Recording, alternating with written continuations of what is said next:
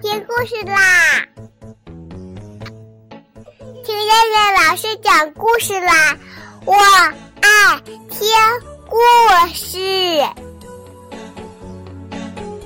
嗨，小朋友们，晚上好！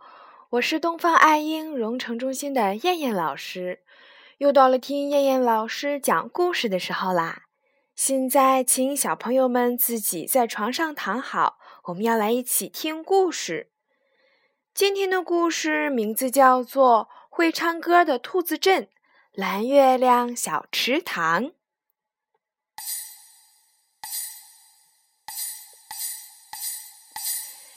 青青的小池塘边住着一群小动物，它们每天都会去那里游泳玩耍。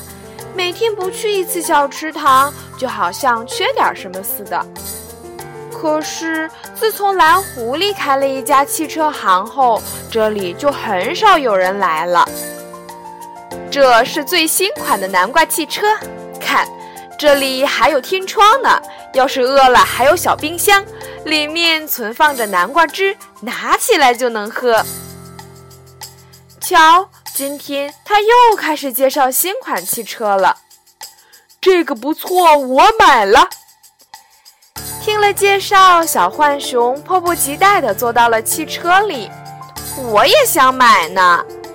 小狸猫嘟起了嘴巴。别急，这款蓝莓汽车最适合你了。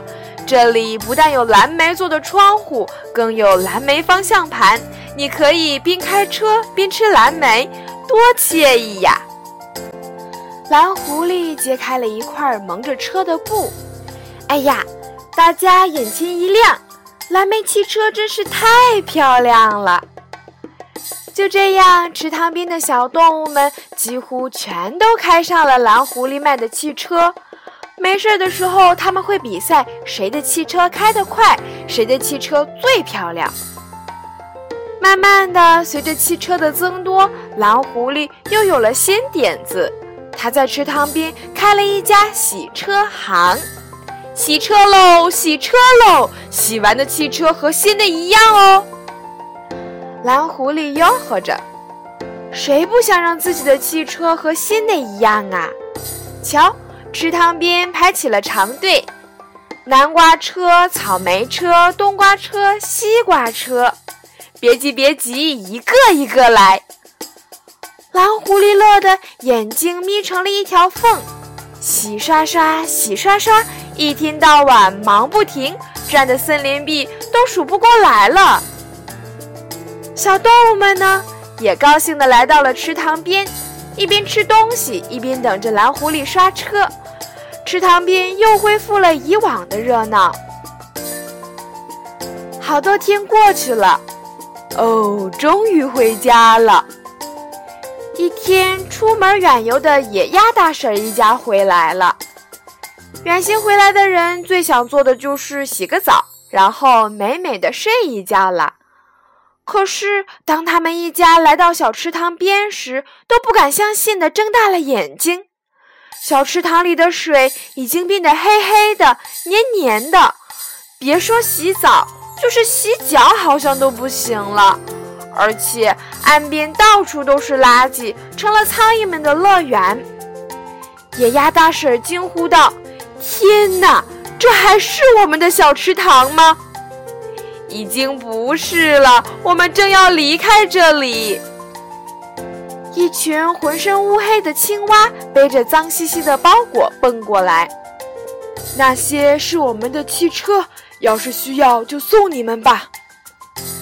一个老青蛙指着芦苇车说道：“自从有了车，我基本不走路、不游泳了。”只是开车到处兜风，到处游逛。现在身体一天不如一天了，别人也和我差不多，所以我们都不要车了。我们准备搬到山的那一边去，听说那里有一个清清的小池塘，像蓝月亮一样美丽。真的吗？我们也要去。这时，从乱蓬蓬的野草堆里蹦出来了兔子一家。我们也不要汽车了。我天天开车，现在走路都没有力气了。我需要锻炼锻炼腿脚。兔爸爸捶着腿说道：“还有我们，还有我们。”这时又涌来了许多背着包裹的小动物，就连蓝狐狸也低着头走过来。你们先去，我还有点舍不得这里。野鸭一家含着泪送走了大家。妈妈，我们不走吗？池塘里没有清水了，我们我们怎么洗澡呀？怎么游泳呢？小野鸭有点不明白了。我们可以先用井水，还记得我们带回来的花种吗？从明天开始，你就把它们种在池塘边吧。野鸭妈妈摸摸小野鸭的头，好吧。一天天过去了，搬迁的小动物走啊走啊，他们翻过了一座山，又翻过了另外一座山，大家都累极了。就在大家再也不想走的时候，爬到树上的小浣熊突然喊起来：“哎，大家快来看呐！齐美山脚下有一个美丽的池塘，真的呀，真的呀！啊，它就像一个蓝月亮，简直太美了！我们终于找到山那边的小池塘了，太好了！”大家兴奋地奔了下去，喝一口池塘里的水。啊，好甜呐！洗一下脸，哇，好清爽！心急的青蛙们扑通扑通都跳进了池塘里，痛快地游起了泳。你们，你们！就在这时，野鸭一家从池塘边的芦苇荡里游了出来，看到他们，岸边的小动物们都惊奇地叫起来。你们新一步找到蓝月亮小池塘了呀！太幸运了。野鸭大婶笑了。你们再看看，这是哪儿？这是我们以前的小池塘呀，只是被我们整理好了而已。啊？什么？大家有点不相信自己的眼睛，赶紧看看周围，景色真的好熟悉。是的。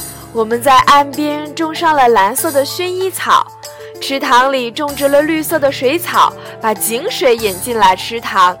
最主要的是废掉了那个洗车行。野鸭大婶指着池塘说道：“哎，我们只想着去找新的池塘，却没想着怎么治理自己的池塘。”小动物们低下头说道。以后这里就叫蓝月亮池塘吧，这里最美了。兔子一家围着池塘跑着。以后我也不开车行了，我要开个种子商店，专门卖各种的花种，让小池塘变得更漂亮。蓝狐狸从背包里掏出了一大袋子花种，哈哈，这些都是我在寻找池塘的路上采来的。你。你都是你，要不是你，我们的池塘也不会这样。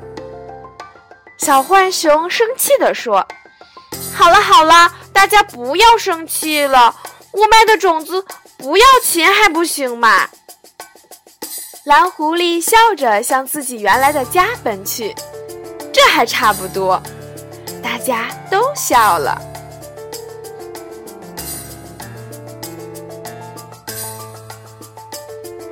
好了，小朋友们，我们今天晚上的故事就先讲到这儿吧。我们明天再来一起继续听故事吧。好啦，小朋友们，晚安。